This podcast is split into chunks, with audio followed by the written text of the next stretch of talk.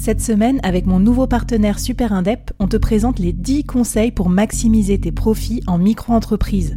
Des conseils pour maximiser tes gains, mais surtout éviter les boulettes administratives. Autant te dire que ça m'aurait plu d'avoir quelqu'un qui me donne ces conseils-là quand je me suis lancée. Je te mets le lien vers ces 10 conseils pépites et un petit cadeau qu'on te réserve avec Super Indep en description de cet épisode.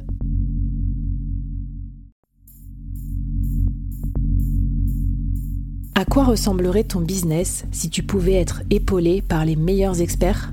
Avoir un board de rêve disponible 24 heures sur 24 pour t'aider, répondre à tes questions? Je suis Flavie Prévost et ce board, je l'ai créé pour toi dans ce podcast. Tu es dirigeant, entrepreneur, freelance ou tu vas bientôt te lancer? Ne reste pas tout seul dans ton coin. Inspire-toi des conseils des meilleurs chaque jour par ici, à mon micro. Et si tu l'oses, on te mettra au défi parce que nous, ce qu'on aime bien, c'est te faire progresser vite et bien. Alors bienvenue à toi, bienvenue dans ton board et bon épisode.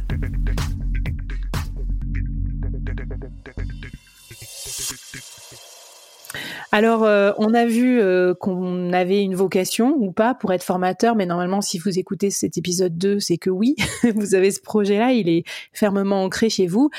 Maintenant, qu'est-ce qu'on fait euh, d'un point de vue administratif? Et je trouve que c'est vraiment, quand je dis la jungle, Genre, moi, je comprends rien. Hein. OPCO, Calliope, euh, CPF.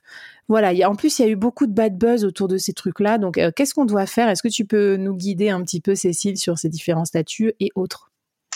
Ouais. Alors moi, j'imaginais, euh, pour vous aider à vous en sortir, déconstruire trois mythes. Voilà. Euh, le premier mythe, c'est euh, que euh, si je mets des vidéos sur YouTube et que je les vends comme n'importe quel produit, je peux appeler ça de la formation. en fait, alors c'est pas moi que ça dérange en tant que personne, hein, c'est juste la formation c'est régi par par le code du travail et par le code du commerce. Euh, et la formation, c'est un parcours pédagogique qui permet d'atteindre un objectif professionnel. Promis, ça sera la seule citation de loi de cet épisode. Euh... Mais donc un parcours pédagogique, les vidéos, à la limite, ça marche. Puis je dis YouTube ou autre chose. Hein. parfois, c'est des formations vidéo euh, qu'on achète en ligne, euh, mais il n'y a pas, euh, a pas cette notion d'objectif professionnel, de, de, le fait d'aller s'exercer, d'aller le vérifier, etc. Alors que dans la formation, on veut vraiment mmh. qu'il y ait une montée en compétences et donc qu'elle soit un minimum évaluée. C'est un peu ça l'idée. Ok. Ce qui veut pas dire que le contenu n'est pas bon. Ouais, ouais, non, mais c'est pour le vivre. Et moi, tu sais que je build in public, je documente tout ça pour raconter au solo euh, par quelles étapes je passe aussi en construisant mes propres produits. Ben, je vois bien que le plus gros du travail, c'est pas tant le contenu. Enfin, même si moi, ça fait trois ans que je fais du contenu avec le board, quoi. Mais c'est le parcours pédagogique, quoi. La transformation, les étapes, les exercices, les vérifications. Enfin, toutes ces compétences, je pense, de pédagogie. Donc, euh, ben, je valide à fond. Et puis, euh, je pense que c'est bien aussi parce que comme ça, ça se valorise mieux parce que vous êtes mieux capable de dire ce que votre formation, euh, à quoi elle sert, quoi. Enfin non, je sais pas qu'est-ce que t'en penses? Parce que vendre une série de vidéos, euh, bon courage. Oui, ah bah, je suis d'accord avec toi. Moi, j'adhère plus facilement, même si c'est une formation en ligne avec des vidéos, des exercices et des choses variées, que juste à une série de vidéos, ça c'est clair.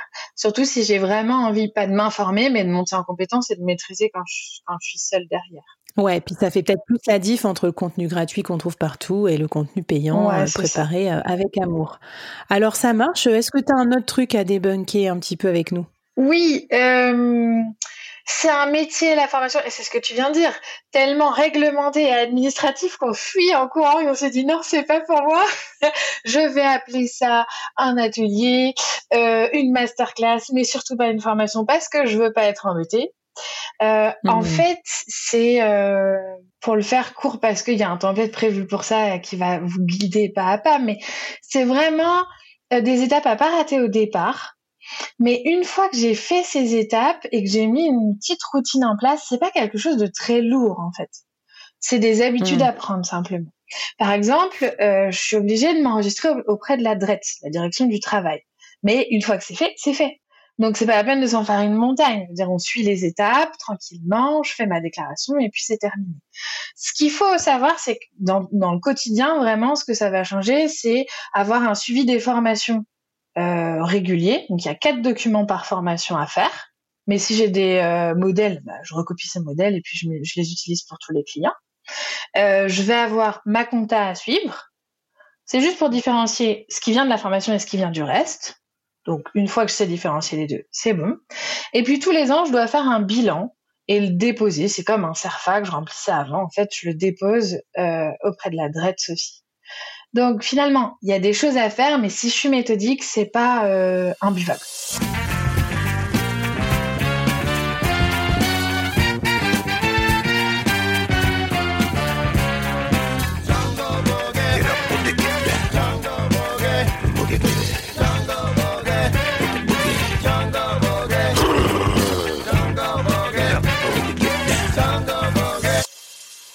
Ok, mais en tout cas, je te remercie de l'effort de simplification. Vu comme ça, ça a l'air faisable. Enfin, je veux dire, on, en est tous au stade où on est un peu phobique administratif, mais on fait notre compta, euh, donc euh, ça va, on devrait y arriver. Et puis, tu nous as fait un template pas à pas sur comment devenir organisme de formation. Euh, et donc, enfin, c'est ça, hein, que je, je me trompe pas de, de mots. Oui, c'est bien ça. Voilà. Et donc, comment se coltiner ces étapes euh, une bonne fois pour toutes? Et d'ailleurs, je précise que, sinon, si vous n'avez pas envie de vous les coltiner, bah, vous avez des gens comme Cécile qui vous aident, et puis vous avez aussi des, des assistants, par exemple, qui peuvent vous aider. Moi, je sais que souvent, les solopreneurs à qui je travaille, ils font appel à des assistants virtuels, à des office managers pour les aider justement à gérer euh, l'administratif et du coup à se concentrer sur leur cœur de métier. Donc, euh, ça peut être un, un bon tips aussi. Et du coup, tu m'emmènes peut-être à une autre idée préconçue. Moi, je me disais, euh, ça sert à, être Calliope de faire ça, ou Calliope ou un autre nom, justement pour que les, formations soient finançables par euh, les gens, par leur fonds de formation, et que du coup, ça soit un effort moindre pour eux euh, de participer à une de nos formations. Alors, est-ce que c'est vraiment nécessaire, ça ou pas? T'en penses quoi? Alors, c'est deux choses vraiment différentes. Le fait d'être enregistré comme organisme de formation, c'est nécessaire pour avoir le droit de vendre de la formation. Souvent, je croise des formateurs qui me disaient bah, je vends de la formation. Je dis ah, très bien, elle était enregistrée. Ah non. Ah bon, bah voilà, tu risques 4500 euros d'amende, ça peut faire un peu mal pour une procédure que tu vas mettre à les grands max une demi-journée à faire. Voilà. Je, te laisse faire le calcul. Est-ce que, est-ce que je suis prête à... Tout le monde est en train de regarder ses pieds, là. tous les auditeurs du board. Ou en train de changer leur titre pour euh, workshop, justement. Voilà, c'est ça. Euh, et donc, à partir du moment où je fais de la formation, il faut que je sois enregistrée auprès de l'adresse et que je sois organisme de formation. Calliope, c'est autre chose, c'est vraiment un autre choix.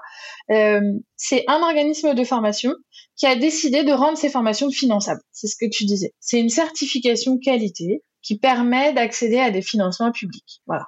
On va le faire de manière assez simple. Et t'en penses quoi?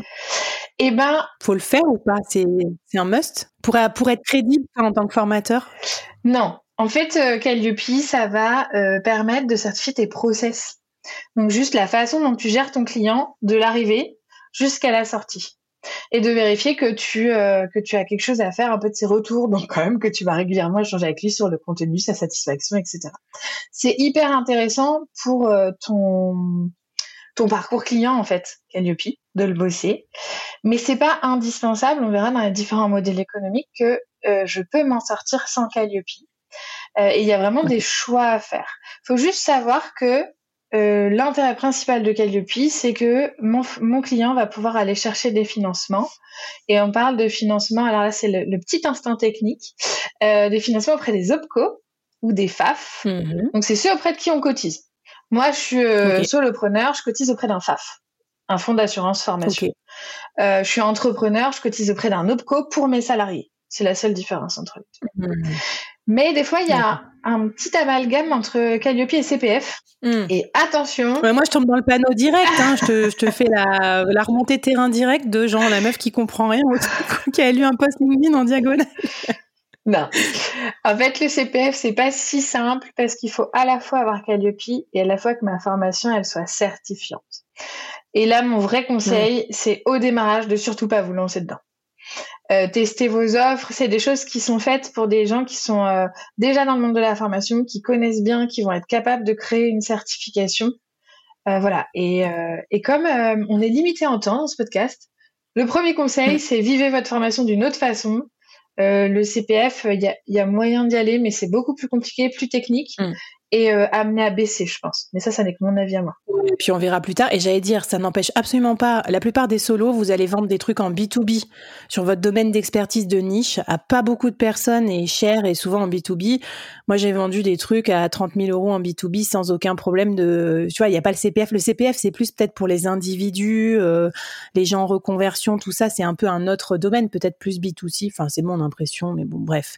Euh, Qu'est-ce qu'on peut faire justement alors du coup pour euh, voir si on a bien tout compris la jungle de la formation Quel défi tu nous donnerais pour euh, pour clôturer ce côté ouf, ça va, on est rassuré, euh, ça va à peu près en fait être formateur, c'est pas si compliqué que ça.